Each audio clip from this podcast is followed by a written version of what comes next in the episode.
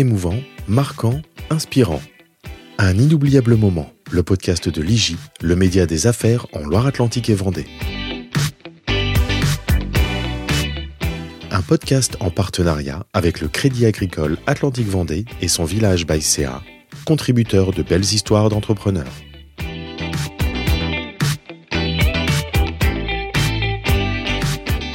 Bonjour à toutes et à tous et bienvenue pour un nouvel épisode du podcast de l'IGI. Fonto de Vivo est une start-up nantaise qui développe des solutions de purification d'eau pour permettre un accès à cet élément vital partout et pour tous. Depuis sa naissance en 2017, elle s'adresse aux ONG humanitaires nationales et internationales. Pourtant, les conséquences de plus en plus visibles du changement climatique ont conduit ses dirigeants David Monnier et Anthony Caillot à s'ouvrir à un nouveau marché. Récit à deux voix. Bonjour messieurs. Bonjour. Bonjour. Cet été, votre purificateur d'eau, qui était jusqu'alors essentiellement destiné au marché de l'humanitaire, a rencontré un engouement fort auprès d'un tout autre public. Lequel? Alors oui, effectivement, euh, notre public habituel, c'est les ONG, nos partenaires, avec qui on a co-développé euh, le purificateur Orisa. Euh, donc on a l'habitude jusqu'à présent d'envoyer des, purificateurs aux quatre coins du monde pour des urgences notamment, pas que.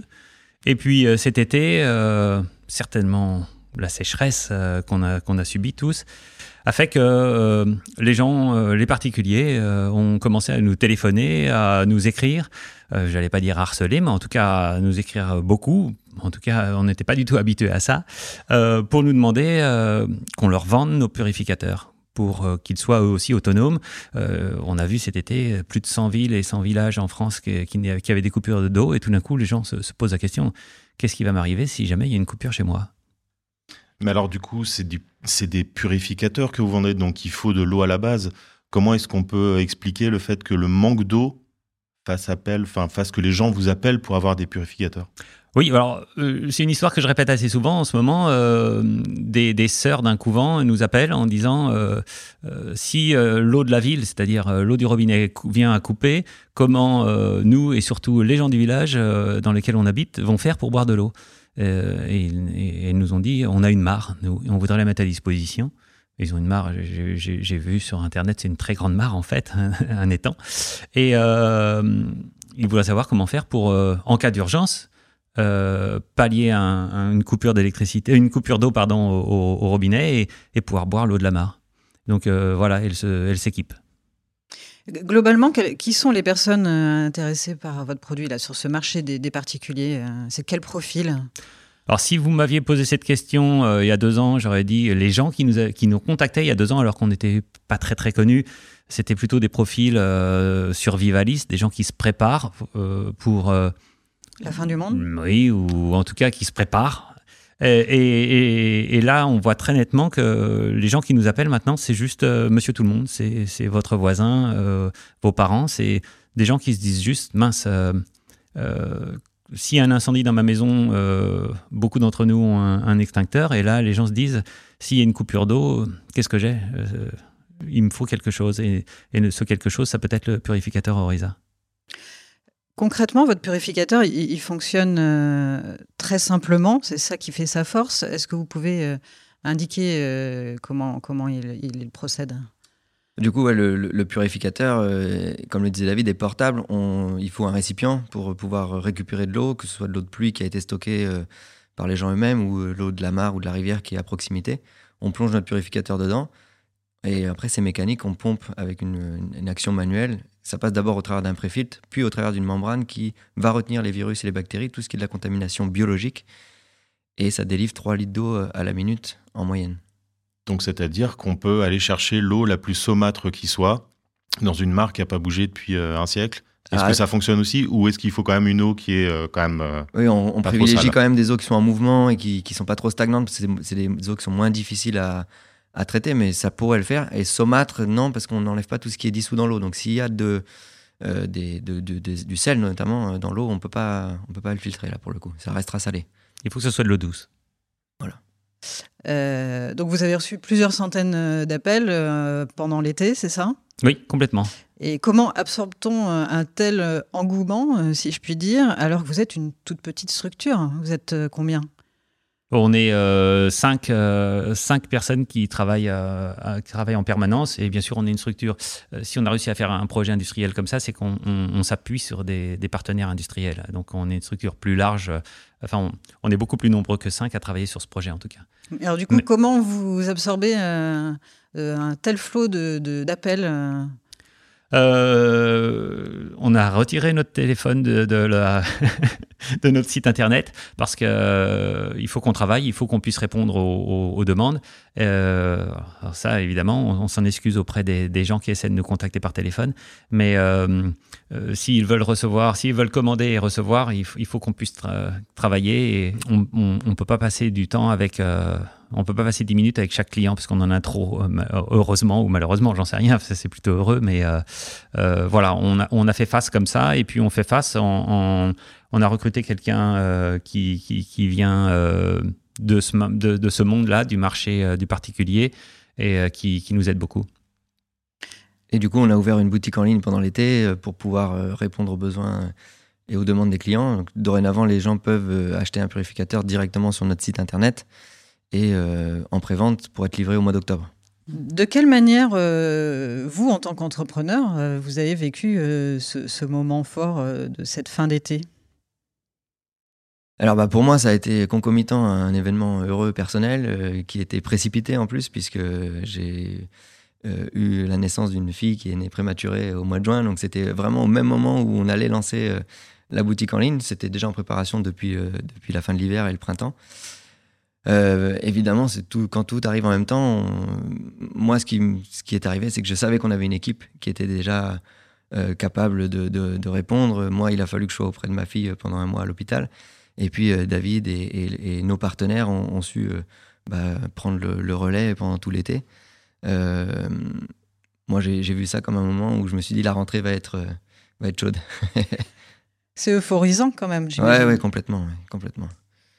Oui, bah, enfin, évidemment, euh, en, tant que chef d'entreprise, euh, même si on, on, se, voit comme des chefs d'entreprise atypiques malgré tout, euh, parce que notre premier marché, c'est un marché atypique. c'est forcément euphorisant de, de voir qu'il y a un engouement pour le produit sur lequel on a mis tant d'efforts. Et vous, en tant que chef d'entreprise, comment, euh, comment vous recevez ça? Parce que euh, quand on adresse un, marché euh, et que tout d'un coup, on, voit un autre marché qui peut être colossal s'ouvrir, j'imagine que ça, ça, fait se poser des questions.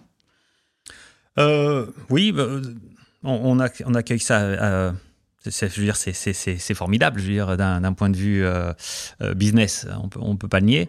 Euh, donc, on, accueille ça favorablement, mais on se dit surtout qu'on ne veut pas oublier qui on est et on veut pas oublier que le, le but principal de notre entreprise, c'est c'est accompagner les humanitaires dans, dans, les réponses, notamment aux urgences. Donc, on garde bien ça en tête. Euh, on n'est pas en train de, de, de, perdre la tête parce que tout d'un coup, il y a un énorme marché qui, qui, qui, qui, qui apparaît. Euh, on, va faire les deux. On va faire cohabiter les deux et on n'a pas euh, découvert non plus le, le potentiel qu'il y avait sur ce marché-là. Depuis la création de l'entreprise, on savait que ça arriverait un jour. Le fait est que ça s'est accéléré par les différents événements, la pandémie de Covid d'abord, qui a un peu sensibilisé les gens sur le fait que des virus peuvent se propager de manière euh, mondiale. La, guerre en Ukraine, où il a commencé à y avoir des, alertes sur le fait qu'on pouvait ne plus avoir certains services. Et là, la sécheresse cet été, le, le, focal sur l'eau. Et nous, ça, on, savait que ça arriverait un jour. C'est là, on a juste accéléré un peu le, le mouvement sur ce, sur ce sujet en ouvrant la boutique euh, cet été. Et pour vous, c'est une clientèle pérenne ou est-ce que vous pensez que c'est un effet de mode qui risque de passer un jour le fait d'avoir euh, ce, cette clientèle particulière? Bah, euh, si on se dit que les, les, les, les individus, les gens euh, réagissent par rapport à, un changement assez profond, quand on parle de, des sécheresses à répétition, ou maintenant on, vient de le voir comme à Nice, des, des, comment, inondations. inondations, merci. Euh, si on se dit qu'effectivement euh, c'est quelque chose qui, qui, est assez profond et qui va, qui va être dans, dans, la durée, dans les prochaines décennies, on ne peut pas penser que ce soit un marché qui, qui, va faire euh, pchit. Justement, quelles sont vos ambitions Est-ce que vous avez, je sais pas, revu votre business model à cette occasion? Est-ce que vous avez décidé de vous développer pardon, très, très fort et très vite.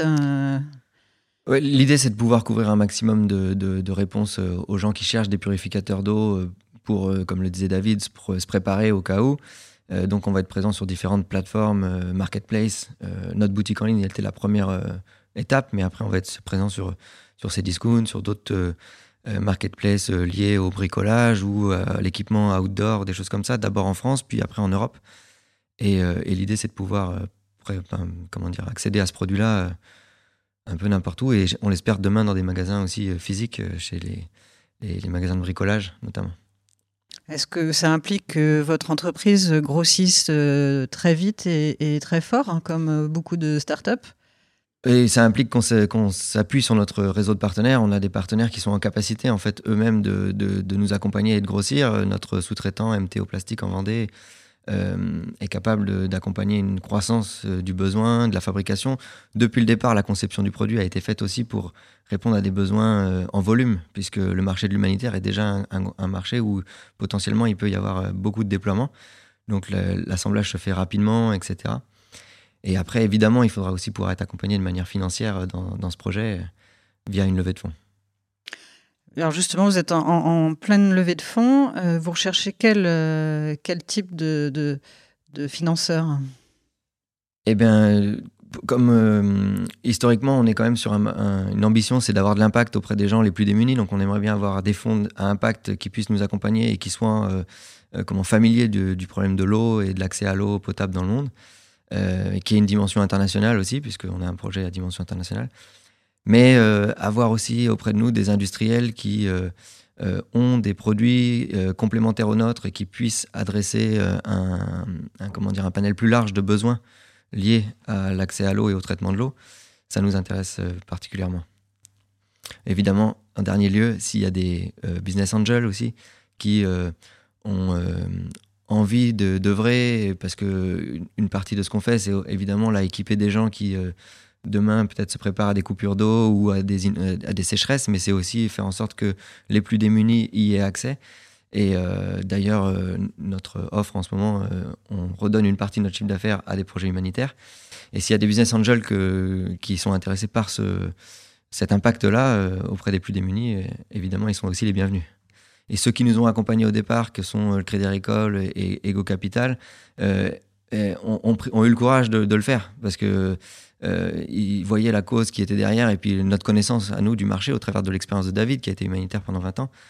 Là maintenant, on, vient apporter une, comment dire, une deuxième pierre à l'édifice et qui est plus, stable certainement pour eux et plus, lisible. Est-ce que vous adressez différemment du coup les deux marchés? Est-ce que euh, le fait d'avoir d'un côté des humanitaires, de l'autre le grand public, ça vous, ça vous euh, oblige à être euh, dans une espèce de, dichotomie d'attitude commerciale ou de démarche en tout cas. Bah, En fait, ce qu'on se dit, c'est que le fait qu'on travaille avec les grandes ONG, le fait que nos purificateurs soient déployés depuis plus de deux ans avec succès dans des situations extrêmes, va certainement donner euh, une, espèce de, de, gage de qualité euh, pour un, particulier qui euh, qui, qui sait pas qui sait pas quoi choisir comme technologie, comme produit, etc. Donc, je dirais que notre marché historique va certainement, pardon, va certainement aider les, les, particuliers à, faire des choix et très certainement à faire le choix d'un produit qui, dont on a les preuves euh, qu'il fonctionne dans les situations les plus extrêmes. C'est une communication par l'exemple. Euh. Oui, oui, quand les gens voient qu'il est utilisé euh, par des peuples indigènes en Colombie, après on l'a distribué en Ukraine pour, pour répondre à, l'urgence, forcément ça parle. Quoi, et, il a fallu juste adapter un packaging pour le marché des particuliers, parce que pour l'instant on le livrait par palette de, de 90 dans des cartons de 45, parce que les ONG le distribuent à des populations qui se présentent. Euh, là, on a fait un packaging individuel. Euh, et, derrière, c'est plus en termes de, ce que disait David au tout, début, euh, de, réponse aux services clients, au, au, questionnement des clients, où il a fallu qu'on réadapte un peu nos supports de, communication et puis qu'on produise un peu de contenu qui soit plus parlant aussi pour avec du, vocabulaire qui est plus adapté pour le marché des particuliers. Quelles sont vos ambitions pour le futur proche? Vous parliez de la levée de fonds. À quoi va-t-elle servir? Bah, aller plus vite, plus loin. Euh, faut pas oublier, et là je parle plus du, marché de, des particuliers, parce que le marché des particuliers, comme c'est un marché assez classique, comme on le disait tout à l'heure, on, on, connaît euh, les, leviers classiques à mettre en œuvre, et donc euh, ça c'est une chose, mais il y a plus de 2 milliards de personnes dans le monde qui n'ont pas accès à l'eau potable. On pense que notre solution peut adresser ce problème évidemment pas à 2 milliards de personnes, mais à, une partie de ces personnes, en tout cas. On, le sait parce qu'on le voit notamment euh, dans. On parlait du, on parlait du Vichada de la, Colombie. On voit qu'en Colombie, ça marche. On voit que dans des urgences au Burkina Faso ou, ou pour des gens, des réfugiés euh, au Liban, ça fonctionne.